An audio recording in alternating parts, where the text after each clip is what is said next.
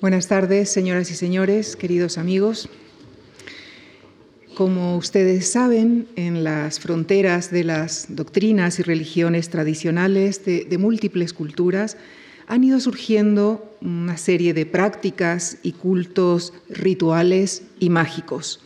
Con el ciclo que iniciamos esta tarde, les invitamos a que hagamos juntos un recorrido en torno a algunas de estas ciencias ocultas que alcanzaron tal relevancia en la antigüedad y en el medievo que algunas han perdurado hasta nuestros días.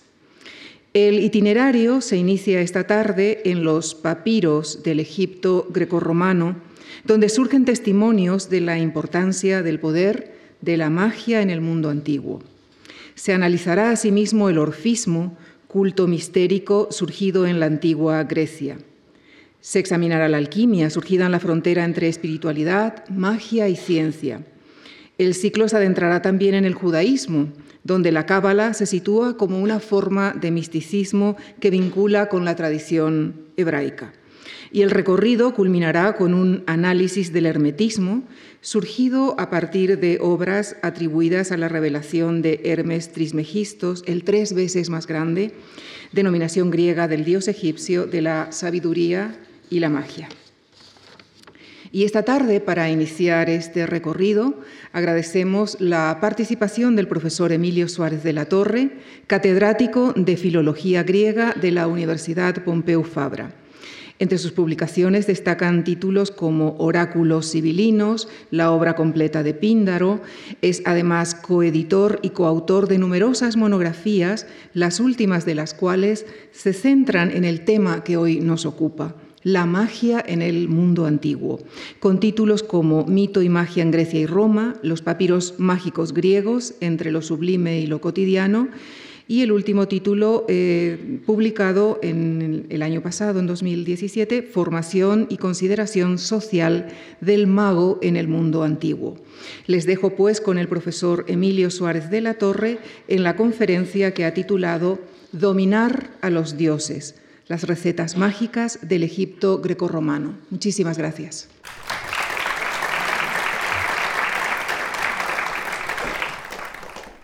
Buenas tardes. Ante todo, muchísimas gracias eh, por asistir. Muchísimas gracias a la Fundación Marc por su invitación, que mm, verdaderamente mm, me ha dado mucha alegría, entre otras cosas por permitirme venir a mis madriles y por compartir con, ustedes eh, pues, eh, esta sesión dedicada en principio a la magia, a la magia en el mundo antiguo. Eh, y que he tenido la, no sé, la ocurrencia de llamar eh, Dominar a los dioses, y que probablemente es un, primer título que les sorprenderá, pero intentaré aclarar por qué he dado ese eh, título a la conferencia y en qué consiste lo que, lo que se hacía en ese mundo grecorromano en relación con los dioses. y quiero agradecer también especialmente a la persona que les ha presentado, a Lucía y a Carmen, su amabilidad en, facilitarme la venida aquí y la estancia aquí. Vamos a empezar entonces con, la, charla, con la conferencia sobre las recetas mágicas del, del Egipto grecorromano. Y debo decirles que he preparado quizá un PowerPoint un poco, un poco denso, una presentación un poco densa. Voy a intentar ir a un ritmo que haga por un lado asequible lo que voy diciendo, comprensible, y por otro eh, que pueda facilitar el seguimiento a través de esas imágenes. De todas maneras, no se extrañen si en algún momento, para no ser excesivamente aburrido y alargar mucho la charla, pues me salto alguna de las diapositivas y me limito a explicar algún concepto. Lo primero que quiero tratar es sobre el concepto de magia. Claro, magia nosotros eh, actualmente eh, tiene un sentido muy amplio que nos hace pensar en cosas muy variadas como una magia negra o como incluso la prestidigitación. ¿no? El término magia se utiliza de una manera eh, muy amplia, muy suelta y abarca muchísimas cosas. En el mundo antiguo no es exactamente eso. En el mundo antiguo el primer problema que tenemos es este de la relación con la religión. Porque efectivamente yo creo que son dos caras, como digo aquí, de la misma moneda, son dos aspectos de las creencias y las prácticas religiosas del individuo, pero orientados de forma distinta a cómo se hace la religión oficial o los cultos oficiales. Es un aspecto, eh, digamos, que va más a lo privado y que busca otro tipo de cosas que son distintas de las que se consigue con la religión. Pero en cualquier caso es una forma de comunicación con los dioses, solo que de una manera, como vamos a ver, muy distinta de cómo se hace en una religión normal. Eh, lo que voy a explicar aquí tiene un, valor, digamos, testimonial de un momento de la historia, que yo he centrado por el tipo de documentación en ese Egipto de la época grecorromana, de los siglos, vamos a poner, 1 al 4 después de Cristo. Pero debo decir que este tipo de prácticas, a veces idénticas, se han mantenido a lo largo de los siglos. Eh, encontramos recetas iguales a las que hoy voy a comentar en la Edad Media, en la Edad Moderna y, por supuesto, en la Edad Contemporánea. Y cuando a veces abren ustedes el casillero y ven la propaganda de algún maestro de estos magos, verán que dice cosas muy parecidas a las que vamos a ver aquí hoy. Eh, en el mundo antiguo lo que tenemos es una variedad de prácticas mágicas bastante grande pero mm, podíamos reducirla, digamos, en principio a dos aspectos. Uno positivo, la magia para conseguir cosas, la magia para curar, ahora lo veremos para qué se busca la magia, y luego la magia negativa o destructiva. Pero en ese ámbito de la magia no hay que excluir también algo que van a ver ustedes en las próximas conferencias, que es el mundo de la alquimia, por ejemplo. Eh, de hecho, eh, algunas de las cosas que van a ver a continuación en otras conferencias eh, tiene que ver y está en contacto con este, en este mundo de la magia. Junto a la alquimia, a los comienzos de la transformación de los metales eh, con, una especie de, ciencia oculta, nunca mejor dicho, hay que unir la astrología que se combina perfectamente con las fórmulas mágicas y las recetas que hoy vamos a ver. Debo decir que de alguna manera todo está entrelazado, pero el interés de los papiros mágicos justamente es que tienen recetas en las que se preparan cosas que tienen que ver con las otras. Es decir, es como la síntesis de todo ello. Ese es el valor de estos documentos que llamamos papiros mágicos. Unas observaciones sobre cómo se consideraba la magia en el mundo antiguo. Eh, debo decir, es muy sencillo, que hay una visión positiva y una visión negativa, a veces muy negativa. Mm, los testimonios literarios más antiguos no se plantean en absoluto si la magia es buena o mala, es algo natural. Y en la literatura antigua, tanto en la literatura griega como en la literatura romana, hay personajes que mm, eh, son considerados con toda naturaleza dotados de poderes mágicos. Claro que muchas veces esos personajes son de, origen divino, como Circe en Homero, la maga Circe que transforma a los compañeros de Ulises en, cerdos, ¿no? Eh, Medea, el terrible personaje eh, que tiene tantos poderes mágicos, y otros eh, mucho más crueles, por ejemplo en la literatura romana, el personaje de Canidia en el poeta Horacio o la Ericto del poeta Lucano, que son mm, magas que entran más ya dentro del concepto ese un poco peyorativo de brujas, que luego se usará tanto. ¿no?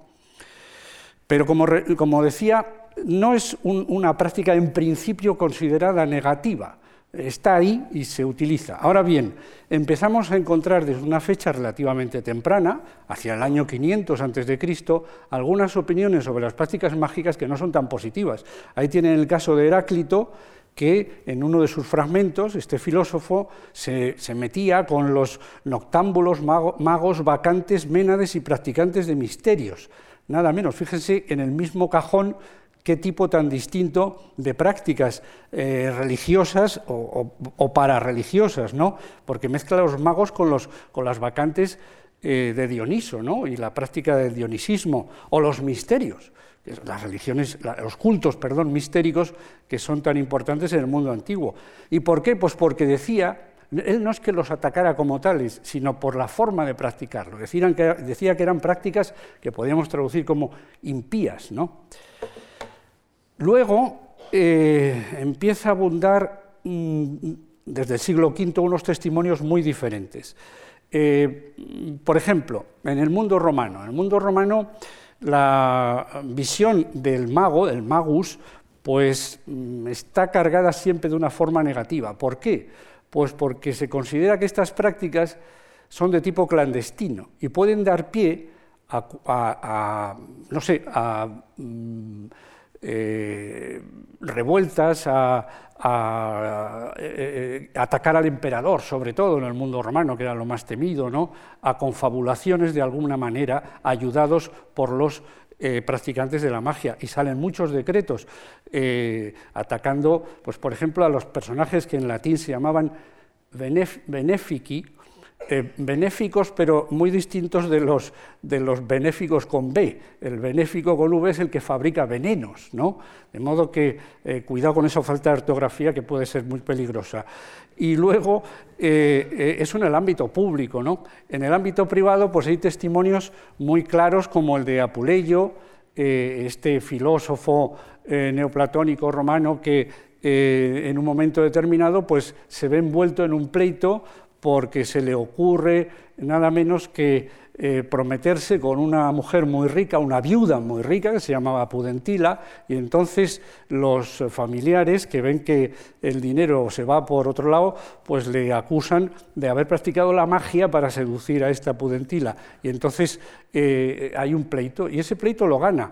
Pero eso sí, es muy curioso que en la defensa se ve eh, eh, él se defiende diciendo que él no es un mago y no practica la magia, pero lo que se está viendo es que conoce perfectamente el mundo de la magia, que tiene libros mágicos y que es una, práctica absolutamente familiar para él. Quiero que, vean este texto de Platón porque es muy representativo del tema que hoy hemos elegido. Eh, sobre todo en la parte final. Fíjense que habla de charlatanes, callejeros y adivinos que van a las casas de los ricos y los persuaden de que poseen un poder procedente de los, de los dioses, de curar, etcétera, etcétera. Y llegando al final dice, porque estas personas, si alguien quiere hacer daño a un enemigo, tanto sea justo como injusto, a cambio de una pequeña remuneración, le perjudicará con encantamientos y ligaduras mágicas, persuadiéndolos, según ellos mismos dicen, de que los dioses les obedecerán. Fíjense que esa es la clave de la práctica mágica en este interesante texto de Platón. Y además luego añade que eh, usan a Homero, por ejemplo, como los versos homéricos, y es, lo hace para demostrar que los dioses pueden ser fácilmente convencidos. Claro, los que practicaban la magia no opinaban lo mismo, es evidente. Fíjense que el término mago es un término muy venerable, porque eh, originariamente corresponde a una palabra eh, de, la antigua persa, de una, en principio es una tribu de los medos, que luego acaba siendo una casta religiosa, una casta sacerdotal, absolutamente venerable, y, que no tenían precisamente prácticas mágicas, pero bueno, o, no exactamente las que luego veremos practicadas, pero sí que mm, son el término que se utilizará traspuesto al mundo griego y al mundo romano para designar al practicante de la magia. Pero eso es un término, digamos, venerable. Y sin embargo, cuando los textos los escribe, las situaciones las, las comenta alguien opuesto, hostil a la magia, entonces lo utiliza como término peyorativo. Les he citado aquí la frase del historiador de las religiones Jan Bremer, en que dice que en la tragedia, la retórica de los comienzos de la filosofía, magos, el término griego, es un término de insulto, mientras que los historiadores y los filósofos tienden a tomarse a los magos en serio. Y en algún documento más tardío, al que ahora no me voy a detener, como es este papiro de Derbeni, que tiene un comentario a un supuesto texto órfico, probablemente le salvará Alberto Bernabé, pues los magos son precisamente unos benefactores que pueden hacer una cosa tan importante como alejar a los malos espíritus, vamos a decirlo así, a los daimones, ¿no? Los demones, la palabra que está detrás del posterior demonio, ¿no? Y desde luego en los papiros mágicos, que son los textos en los que me quiero centrar, el uso es absolutamente positivo y venerable, ¿no? Vamos a centrarnos entonces en, en el mundo en el contexto en el que se producen estos papiros mágicos de los que les voy a hablar hoy. Y mm, debo decir que eh, son unos documentos escritos fundamentalmente, bueno, primero sobre papiro, está claro. El término papiro mágico es un término un poco extraño porque parece que el papiro es mágico. lo que es mágico es lo que dice el papiro, ¿no? Eh, pero bueno, mm, se suele denominar así. Esos papiros eh, mágicos son colecciones o bien de formularios con recetas de tipo mágico, con la variedad que luego veremos, o bien son textos también de magia aplicada. O sea, una, magia, digamos, teórica y una magia aplicada. La diferencia es muy fácil. Eh, en una fórmula de, magia teórica, el nombre de la persona que hace la práctica mágica y de la víctima, por decirlo así, no están en blanco, pero pone el equivalente a nuestro fulano y mengano. En las recetas que ya encontramos utilizadas, aparecen nombres propios. Ya tenemos ahí personas con nombre y apellidos, por decirlo de alguna manera. ¿no? Eh, y desde luego, la ciudad clave para el desarrollo de estos papiros del Egipto grecorromano es la ciudad de Alejandría, la ciudad fundada por Alejandro Magno, como tantas otras en ese territorio, en la que se llega a un desarrollo cultural impresionante y a una fusión de tradiciones muy diversas, griegas, judías, eh, orientales de todo tipo eh, y por supuesto después romanas, con esa biblioteca tan importante y todo esto es más bastante conocido, pero lo que quiero insistir es que esa mezcla, eh, lo que a veces se ha llamado con el término inglés el melting pot. Este, esta olla olla podrida, ¿no? donde se mete de todo, en el sentido religioso, en el sentido cultural, es fundamental para entender la naturaleza de estos textos publicados, eh, eh, perdón, escritos en griego, pero con un contenido multicultural, por decirlo así. Eh, y mm, aunque no me quiero detener mucho, sí quiero que tengan en cuenta que esto se hace en un entorno que, aunque es de habla y de lengua culta fundamentalmente griega, el entorno es egipcio. Y los magos primeros, los primeros textos, los más importantes, son, nacen en un contexto puramente egipcio. Entonces, hay bastante de egipcio en todo ello. Eh, y la prueba es que en ese entorno, como ven ustedes, pues hay cosas que, nos hacen pensar el porqué de esta tradición mágica. Por ejemplo, en el mundo egipcio no solamente es que la magia sea, digamos, positiva o bien vista, es que la magia eh, eh, tiene una divinidad con su nombre, un dios, vamos, un dios, el dios Heka. De modo que la palabra magia, Heka, tiene también un dios, un dios que es de los primeros que surgen en el panteón egipcio. Y la, y la magia eh, mm, se practica, mm, o lo que nosotros llamamos magia, porque claro, para un egipcio no había tanta diferencia, en ámbitos muy distintos. Por ejemplo, la medicina, pues una receta si uno encuentra una receta de un papiro egipcio, verá que tiene referencias mm, que podríamos llamar más técnicas o más estrictamente médicas, junto con recomendaciones que incluiríamos nosotros dentro de la magia. De modo que no hay esa, división y sobre todo en la religión eh, egipcia es muy importante también el papel de los eh, de, la vida del individuo post-mortem, es decir, de los espíritus, por decirlo así, que, como hemos visto, son importantes en la práctica mágica. Lo que en griego serían los daimones, eh, el espíritu del difunto, etc. Eso, en el mundo eh, egipcio, pues tiene unos nombres que hacen referencia al alma del individuo en el más allá y a sus diversas actuaciones. De modo que el mundo egipcio es importante. Voy a centrarme ahora un momento en la figura del mago y también tengo que conectar con Egipto. Eh, el mago, eh, la mayor parte de los magos que mm, escriben estos, formularios, eh, parece que pertenecen, en principio, a sacerdotes que desarrollan su actividad en el interior del templo, en principio, pero no siempre.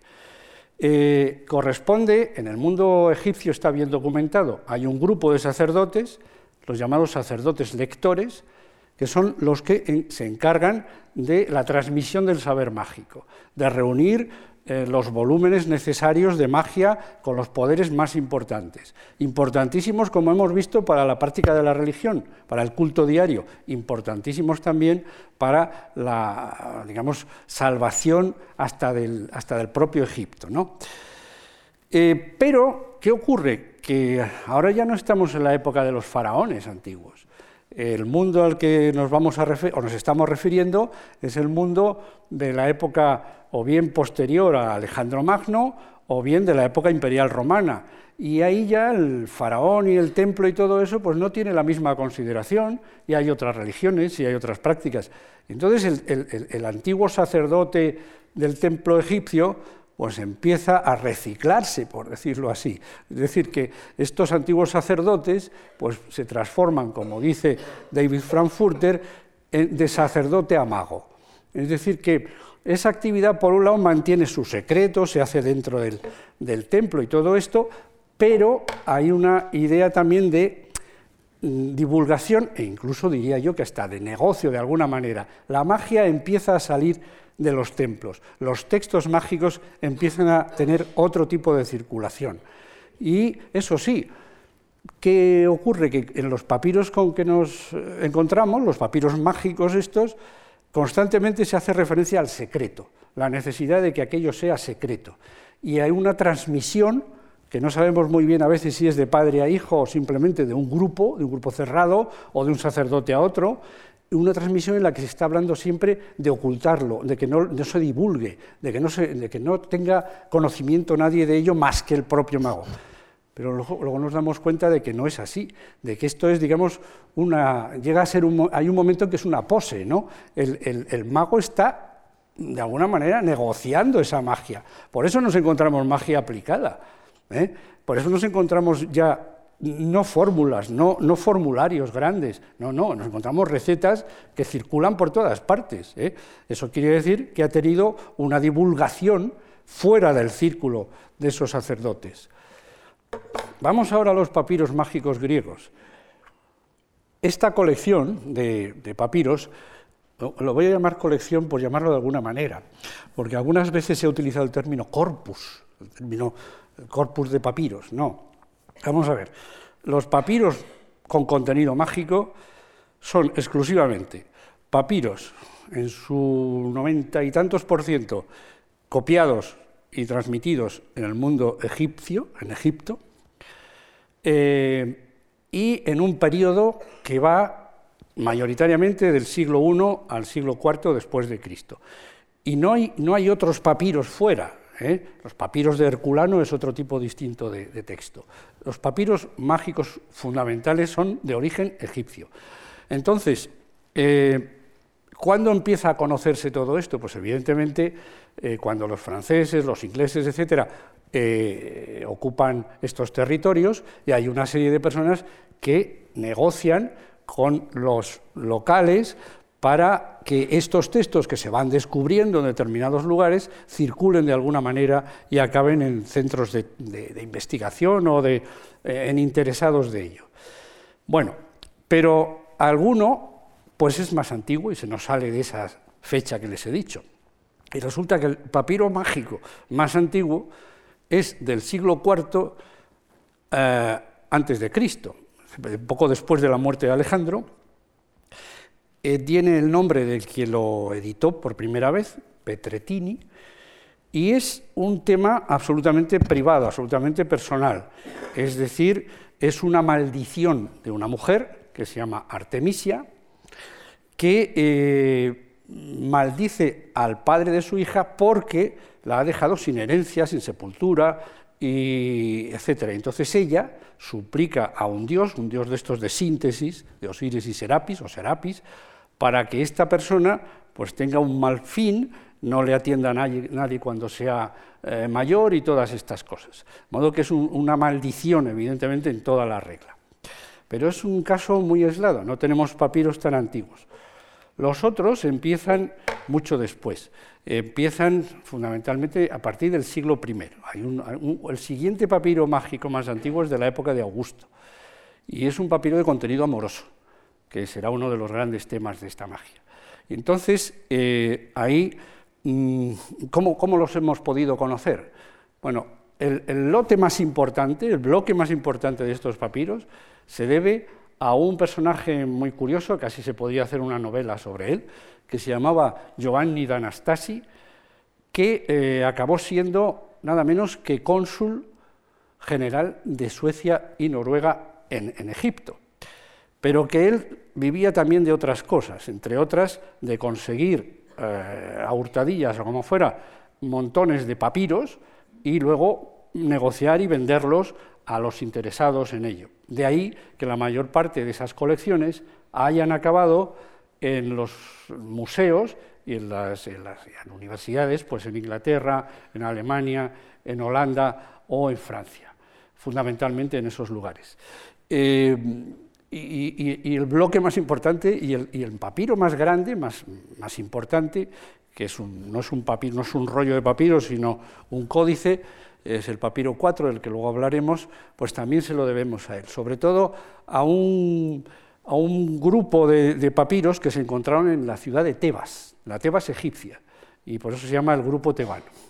Y luego hay otras ediciones posteriores, ahora mismo utilizamos la, de, la más frecuente, la más conocida, la de Preisendant, hay eh, ediciones, hay traducciones, en español la, la, que, la bibliografía que les han proporcionado aparece el profesor Calvo Martínez, ¿no?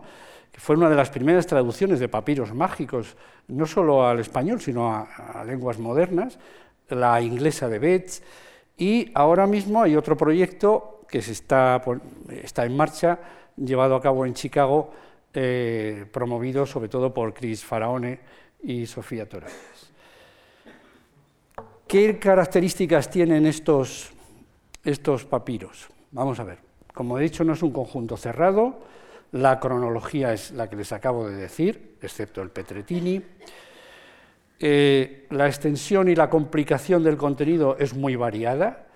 Eh, eh, cada papiro, además, yo digo muchas veces que es un mundo, es decir, es un mundo en cuanto a los dioses que se utilizan, en cuanto al contenido, la finalidad, la formulación de las peticiones, y el entorno que reflejan de tipo social, económico, etc.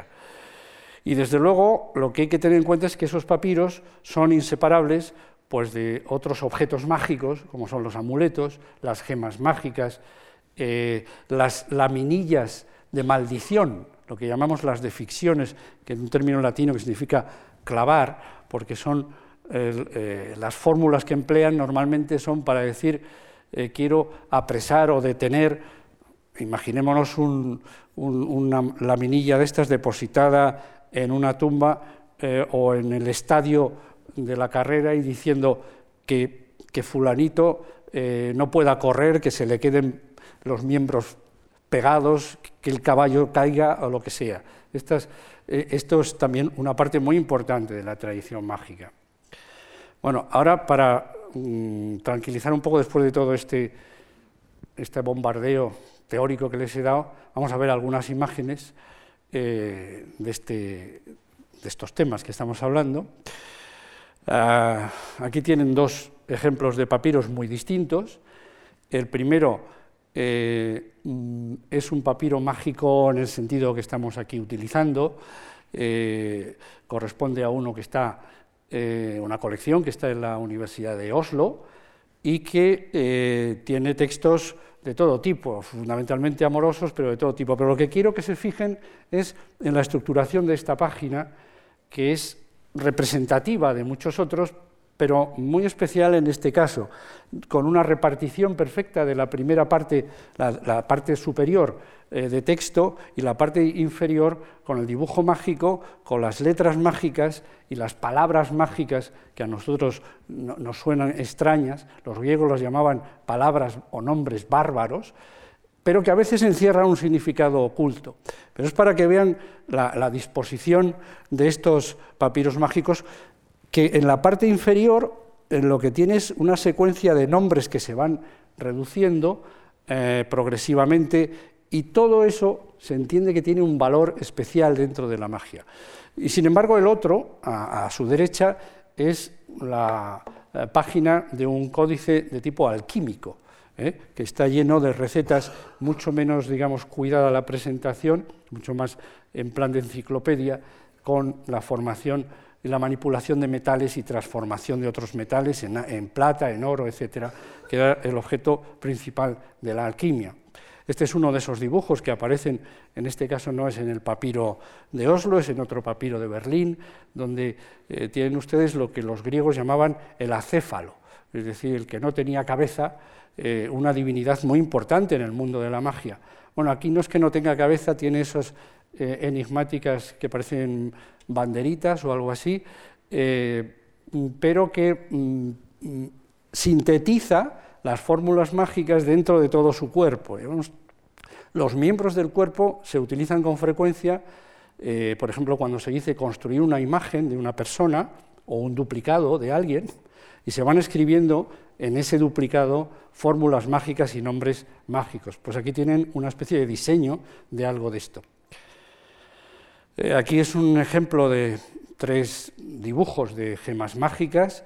Eh, el primero, el de arriba, aquí a la izquierda, eh, tiene a la diosa Hécate, la diosa infernal, que normalmente se llama la Hécate de tres cabezas.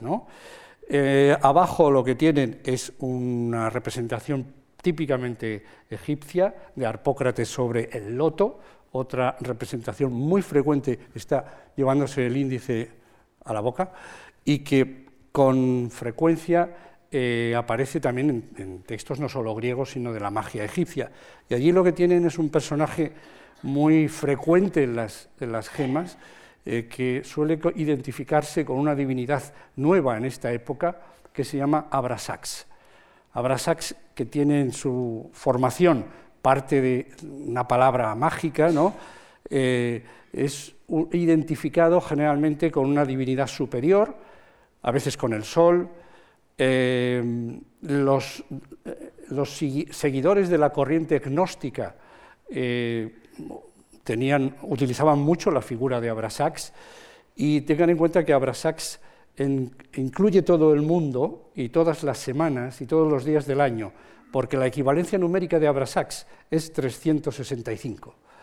De modo que, bueno, es un personaje en la magia muy conocido, eh, con un término, una descripción técnica terrible, que es la de el anguípedo eh, electriocéfalo, es decir, el que tiene las piernas de serpiente y la cabeza de gallo. ¿no? Y aquí tienen mm, un par de gemas más, en este caso no, diseño, no dibujos, sino eh, fotografía, eh, con otra vez el personaje que acabamos de ver, y otra imagen central que no es una gema ya, es una estatuilla mm, que aparece, está conservada en el Museo del Louvre y aparece esta y otras parecidas en los enterramientos en los que se han encontrado estos papiros porque es muy frecuente exactamente que estos papiros, cuando es magia ya aplicada, no están ya en la biblioteca del mago, están en el sitio donde se quiere que hagan efecto. Y el sitio más frecuente es una tumba, y en esa tumba aparecen eh, a veces esas figurillas envueltas en el papiro mágico. En este caso, eh, es evidente que lo que a uno se le ocurre enseguida es que esto tiene que ver con el vudú, y es lo que, de hecho, la terminología voodoo dolls es la más habitual en el mundo de, los estudios mágicos, ¿no? Aunque debo decir que también hay alguno que ha querido decir que no, que esto no, es tanto tan negativo como lo, del voodoo dolls, sino que intenta ser más positivo. Entonces han hecho alguna comparación con la acupuntura. Eh, pero mm, no quiero seguir porque me temo que eh, quien practique aquí la acupuntura va a decir que qué barbaridad y no me extrañaría. Eh, en cualquier caso, estas agujas lo que hacen es fijar, en el caso de la magia amorosa, cada miembro de esa persona para que obedezca a la receta mágica. Y aquí tienen algunas de las laminillas que he mencionado antes y que solían colocarse en tumbas. ¿no? Bien, vamos a ver ahora una especie de catálogo de qué puede hacer uno con un hechizo mágico. Eh, lo primero, el tipo más frecuente es el hechizo adivinatorio, perdón, la receta adivinatoria. ¿eh? Eh, normal en todas partes, saber cosas. ¿no? Después, la magia amorosa, es la tradición más utilizada, la, variedad más utilizada. A partir de ahí ya hay una gran variedad. Eh, aquí les he seleccionado pues, los encuentros con los dioses, a veces en presencia de ellos, a veces en sueños, las instrucciones para hacer esas gemas y esas filacterias, los amuletos, ¿no? La filacteria es un amuleto de protección. Eh, también hay encantamientos para sojuzgar o para someter a alguien, pero no me refiero ya solamente de tipo erótico, sino también en un sentido eh, más general. ¿no? Desde luego hay bastante de magia maléfica para matar o perjudicar a alguien o hacer enfermar. Hay muchos remedios curativos. Eh, hay toda una variedad de medicina popular en las recetas de los papiros. Hay eh, peticiones de éxito en los negocios o eh, cómo tener memoria, que realmente es muy útil, ¿no? y, o, cómo hacerse invisible. Son fórmulas, bueno, yo no las he utilizado, pero a veces uno le, le gustaría, ¿no? Y, esto es un tema curioso, el del servirse de la propia sombra y el transformar a la, propia sombra en un ayudante, ¿eh? que es un tema que se va a mantener hasta en la literatura posterior, ¿no? el estudiante de Salamanca y otros sitios, otras, otras obras. Eh, también sirve para conseguir amigos, lograr la victoria, eh, tener beneficios en lo que sea para provocar insomnio o ensueños. Es decir, hay muchas fórmulas que son para que alguien no duerma o para que alguien tenga un sueño que uno quiere que tenga. No está mal esa indicación, ¿no? esa, utilización. Y además para hacer hablar, eh, bueno, perdón que me he dejado el término griego ahí, nictolálema es hablar de noche. Es decir, para quien está contigo al lado del eh, compañero o compañera, pues cante ¿eh? y diga los secretos. De modo que eh, también para escapar de prisión, cosa que, en fin, no digo nada, y, luego hay para muchas otras necesidades, como por ejemplo cruzar el Nilo en cocodrilo, que es algo que yo no les recomiendo ni siquiera después de haber leído la receta. Bueno, eh, además de esto, hay una lista en, los propios papiros a veces de cosas que pueden hacer esos papiros. Yo les he dicho una cosa muy general, ¿no? el papiro 1, por ejemplo, tiene una lista que a veces en parte coincide con lo que acabo de decir, pero que tiene una novedad que me parece siempre muy llamativa, y es que dice que es para conseguir que un, digamos, un secretario, como antes lo de la sombra, pero un daimon, te organice un banquete es decir, que te solucione el catering. ¿no? En, la, descripción detallada, en la descripción detallada de ese papiro se observa eh, toda referencia a comidas, a las mesas, a cómo organizar la sala. Es impresionante. ¿no? Vamos a ver, vamos al tema que nos traía aquí, que es la relación con los dioses, ¿no? Con los dioses y con esas otras, o bien divinidades intermedias que se llaman daimones, o bien los espíritus de los, de los cadáveres, que son eh, también llamados daimones. claro, mm, la relación con, estas, con estos entes pues tiene mucho riesgo. ¿eh? que, el invocar a alguien a pedir una cosa y que se presente y tal, bueno. Entonces, los papiros mágicos pues mm, nos muestran que el mago, entre comillas, pues hace un gran esfuerzo para conseguir sus fines. ¿no? Y en lo que se refiere a la divinidad, pues mm, busca primero eh, en qué punto, débil tiene esa, qué punto débil tiene esa divinidad y por dónde le puede sorprender en sus amenazas o en sus coacciones. Y desde luego, eh, el, hay un capítulo muy importante que es el encuentro con los dioses. Y esos dioses son muy variados, son muy diversos. Es decir, hay una cantidad enorme de divinidades a las que dirigirse procedentes de religiones distintas. De modo que el mago mm, no es cualquier sacerdote que hace un sacrificio a Zeus o no sé quién, no, no. Tiene que conocer montones de divinidades con sus historias, con sus narraciones, con sus poderes, y aquí tienen unos cuantos que, como ven, pues no son, no son pocos, es decir, Zeus, Helio, los, dioses griegos más importantes, sobre todo los infernales, eh, otros dioses egipcios y otros importados de otras creencias. De modo que el panorama de los dioses es muy amplio, ¿no? Y luego, ¿cómo dirigirse a ellos? Pues utiliza una variedad de recursos muy grande, es decir, eh, se dirige a ellos con epítetos o con adjetivos eh, que puedan ablandarlos de alguna forma. Los textos mágicos incluyen algunos fragmentos que son pura poesía, himnos poéticos escritos en verso, en, el verso griego correspondiente, ¿no? Pero pueden utilizar también la amenaza o decir yo conozco tu nombre secreto o emplear voces mágicas muy impresionantes y decir que uno conoce perfectamente el sacrificio que hay que hacer en el momento adecuado. pero insisto, sobre todo, lo más llamativo en el mundo de la magia son esas amenazas. Y ahora vamos a pasar a algunos ejemplos en esta última parte. Me voy a centrar en dos ejemplos concretos. Uno, digamos, más sublime, el encuentro con la divinidad, ¿no? Antes les han hablado de, ese libro que hicimos de entre lo sublime y lo cotidiano, ¿no? que son más o menos los, contenidos de estas prácticas. Entonces, eh, vamos a hablar de uno que es, explica cómo comportarse en el encuentro con una divinidad, y otro tema muy distinto que es el tema erótico. ¿no? Entonces, el, pasaje que he escogido es un pasaje de ese gran papiro de la colección de Tebas de la que les hablé antes, ahora da lo mismo eso.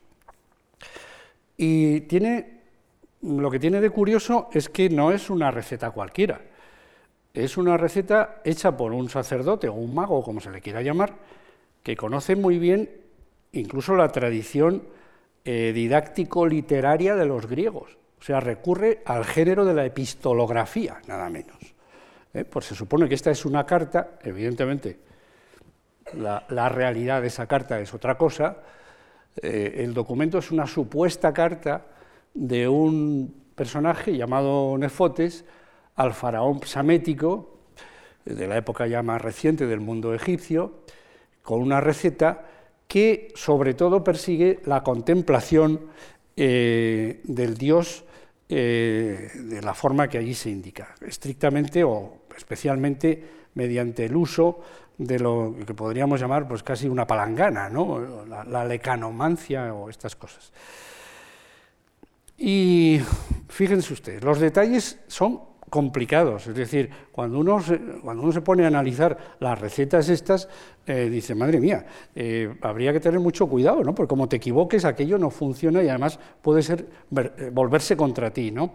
Bueno, aquí lo, que, lo que sugiere, lo que propone, es un rito que hay que realizar en la azotea. Porque claro, la, la magia, de alguna manera, como se suele decir, es la miniaturización del ritual y la privatización de un ritual. Es decir, lo que le da la venerabilidad al acto mágico es que es un ritual igual que lo hace un sacerdote en un templo, porque tú lo haces en tu casa, con otros medios y con otra finalidad. Esa privatización es muy importante para entender eh, la utilización de la magia. Entonces, eh, en, en las recetas están hablando constantemente de partes de la casa, ¿no? o de la cama del individuo, o de la habitación, o del comedor, o estas cosas. De modo que tenemos una primera parte en la azotea, eh, donde se hace un ritual muy largo, que ahora no voy a explicar, luego hay que bajar, y eh, el objetivo principal es que te apoye un dios muy particular, que es el dios Set, en el mundo egipcio, que es el tifón griego, es decir, un dios terrible, porque Set es el que despedaza luego a Osiris, es, es un dios eh, tremendamente, eh, ¿cómo diría yo?, negativo o de un poder negativo muy destacado, y es el que pide ayuda, justamente el mago. y además lo utiliza incluso frente a otros dioses. Eh, fíjense en esta forma de dirigirse al dios, que les va a sorprender, porque cuando digo yo soy el que contigo rebuscó por toda la tierra y encontró al gran Osiris, no, no se refiere al Dios, es el mago. O sea, la fórmula yo soy y luego un poder absolutamente divino es muy característica del mago que quiere aparecer ante el Dios como un ser también poderoso y que le puede hacer daño. Por eso el título de dominar a los dioses, pero fíjense con qué recursos. Entonces, sigo un poco más con el texto, yo soy el que contigo luchó con los dioses, yo soy el que cerró las puertas dobles del cielo y calmó a la serpiente invisible, el que levantó el mar, las corrientes. Les iba a decir, ya quisiera él ser eso, ¿no? Pero él dice que es eso, ¿no? Yo, tu soldado, y ahora se queja, estoy vencido por los dioses, precipitado de cabeza, etc. Y le sigue pidiendo ayuda para acabar con una larga serie de palabras mágicas, de estos nombres bárbaros que decían los griegos, para reforzar su petición. Entonces, cuando ha acabado todo esto, eh, y ha incluido plegarias incluso en verso, pues pasa un halcón y esa es la señal de que el Dios nos ha escuchado y que se va a producir el encuentro. Y luego viene, se supone que viene el encuentro, el ritual de acción de gracias y las palabras de agradecimiento. ¿Y qué hemos conseguido con este encuentro con el Dios? Pues primero, tener una naturaleza, se supone que equiparable a la de los dioses, y dos poderes, el contacto con los dioses y a través de lo que he dicho antes, la lecanomancia, es decir, la adivinación mediante un recipiente con agua, etcétera, es un ritual bastante normal, y además el poder evocar a los muertos, que es fundamental para llevar a cabo las acciones mágicas. Y incluso da una fórmula especial en la que no me voy a detener, disculpen que avance un poco, y tengan en cuenta que eh, lo que es muy importante es que para llevar a cabo todo esto eh, hay que tener un poco de precaución. Entonces, una de las fórmulas más importantes de todo ritual de contacto con un Dios es la fórmula para despedirlo, para que ese Dios no se te quede allí en casa, que, que no hay quien lo aguante, ¿no? Y encima quién lo mantiene, ¿no? Bueno, pues eso, es, eso es una de las fórmulas más frecuentes, ¿no? Y además hay que protegerse, es decir, que es bueno, como dice ahí, que tengas un, un amuleto o un talismán que te proteja de ese Dios. hay muchas más instrucciones dirigidas siempre a Tifón, eh, fíjense, tifón poderosísimo, óyeme a mí y cúmpleme tal cosa, pues pronuncio tus verdaderos nombres. Esto es lo que les decía antes. Yo conozco tu nombre secreto, que es una tradición también en la magia, ¿no? Escúchame y hazme esto. Y para terminar, voy a acabar, y a ver si lo consigo encajar en el tiempo que me queda, con un ejemplo muy distinto. Es un ejemplo de magia amorosa que es, como les decía, de lo más frecuente en, los formularios, para los que también hay que utilizar a los dioses, por supuesto. Cada dios para una cosa, ¿no? Entonces, eh, lo que quiero que, lo que les voy a presentar, no se moleste, no, no, no se preocupen si paso alguna diapositiva un poco rápida, pero son dos cosas. Uno, un texto en el que se recoge un formulario o un, perdón, una fórmula concreta el, increíble hechizo amoroso ese, de dominación amorosa, que aparece en el gran papiro ese otra vez de París, el papiro encontrado en Tebas, y luego un ejemplo con aplicación de ese manual, o sea, un ejemplo de manual y un ejemplo de magia aplicada. Y es muy interesante porque este, eh, digamos, manual, este, este hechizo de manual, tiene correspondencias en muchos otros papiros, bueno, no, en muchos, y no papiros, vaya, no he acertado ni una, en algunas laminillas de plomo eh, que son anteriores al papiro de, de, Tebas, al papiro de París, son anteriores. Es decir, que lo que tenemos aquí es algo que recoge en un momento determinado un mago, pero que llevaba siglos de práctica anteriormente. ¿no? Y entonces tenemos la suerte de tener, digamos, el manual completo y luego los ejemplos de aplicaciones prácticas selectivas. Bueno, este eh, papiro, pues es el más grande de todos, es el llamado papiro de París, etc. Tiene 52 recetas y fíjense que 13 tienen que ver nada menos que con la magia erótica. Y este es, eh, digamos, eh, el más eh, detallado. Ahora bien, antes de eso les quiero comentar. ¿Cuáles son los rasgos generales de los hechizos eróticos griegos? Primero, hay que conseguir materia mágica, es decir, algo que pertenezca a la persona a la que se quiere seducir, que puede ser un cabello, es frecuente que se encuentren cabellos en las, en las tumbas envueltos en los hechizos amorosos.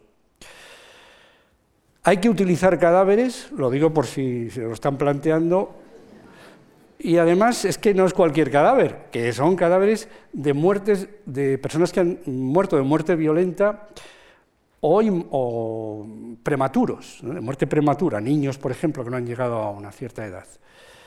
Es muy frecuente que se utilice el uso del nombre de la madre. Yo, hijo de, quiero que fulana, hija de, y entonces el nombre de la madre, ¿eh? que es lo que da autenticidad de genealogía. Y luego, pues tienen plegarias, muchas plegarias.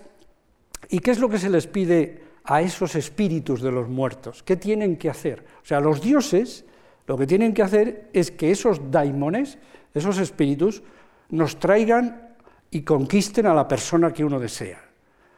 Y ahí tengo todo un proceso, es decir, traer a la persona eh, deseada, atarla, abrasarla de pasión, torturarla, eh, hacerle amar apasionadamente al solicitante en general por todo el tiempo de su vida, esta es la fórmula más general, o por toda la eternidad. Pero alguno se ve que no lo tenía tan claro y pone por seis meses, por cuatro. Claro, eh, esto hay que, hay que tener cuidado. Después, que hay, que, hay, que, impedir que tenga relaciones con, otros, con otras personas y entonces esto nos sirve para ver las prácticas eróticas del mundo antiguo porque se da una lista muy detallada que ahora no les voy a repetir.